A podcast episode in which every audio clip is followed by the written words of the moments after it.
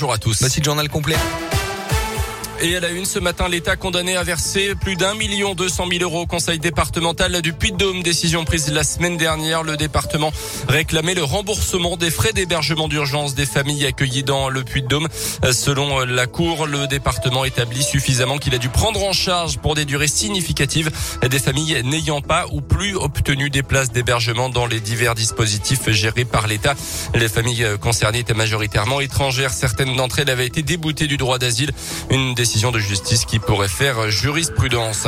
Lui avait été retrouvé sans vie dans sa voiture à Moulins hier matin. L'homme de 35 ans dont le corps se trouvait à l'arrière de son véhicule dans un endroit très passant de la ville aurait succombé à un abus de médicaments selon la montagne. En tout cas, il n'y aurait pas eu d'intervention humaine. La piste criminelle semble donc écartée pour l'instant.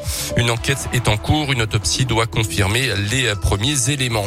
Nous sommes le 6 octobre aujourd'hui. C'est la journée nationale des aidants en France. Ils sont 11 millions, soit un Français sur cinq à s'occuper d'un proche malade en situation de handicap ou âgé.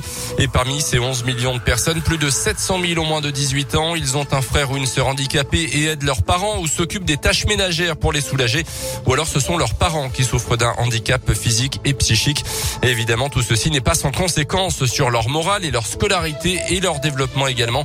Pour mesurer tout ça, Andeo, une association qui améliore l'accompagnement et l'accès à la cité des personnes fragiles, vient de réaliser une étude sur les jeunes aidants justement. Cyril Desjeux est le directeur scientifique de l'association.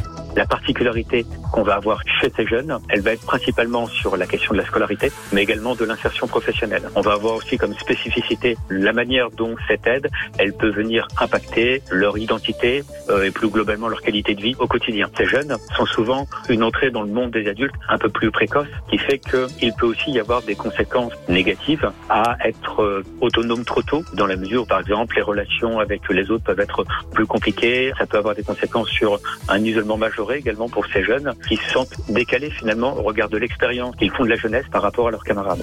Les associations comme Andéo euh, préconisent une formation de toute personne qui intervient auprès des malades pour repérer justement ces jeunes et mieux leur venir en aide également ou bien des actes de sensibilisation dans les établissements scolaires auprès des élèves. Plus d'informations euh, sur notre site internet radioscoop.com. Dans l'actu également un moment très important aujourd'hui dans le procès des attentats du 13 novembre 2015 avec le début aujourd'hui aujourd'hui des témoignages des victimes des, de l'attaque du Bataclan devant la cour d'assises spéciale 90. Des 130 victimes avaient trouvé la mort dans la salle de spectacle parisienne ce soir-là.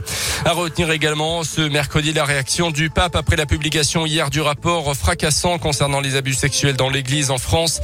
François exprime, je cite, son immense chagrin face à l'effroyable réalité. Selon ce rapport, plus de 216 000 personnes ont été abusées sexuellement par un membre de l'église en France depuis 1950, un chiffre qui a fait l'effet d'une bombe le patron des évêques de France évoquant notamment sa honte et son effroi. Le foot plus légèrement avec la première demi-finale de la Ligue des Nations. Ce soir, l'Italie joue contre l'Espagne à 20h45. L'autre demi-finale, c'est Belgique-France demain soir à Turin. Et puis bientôt un retour à l'ASM.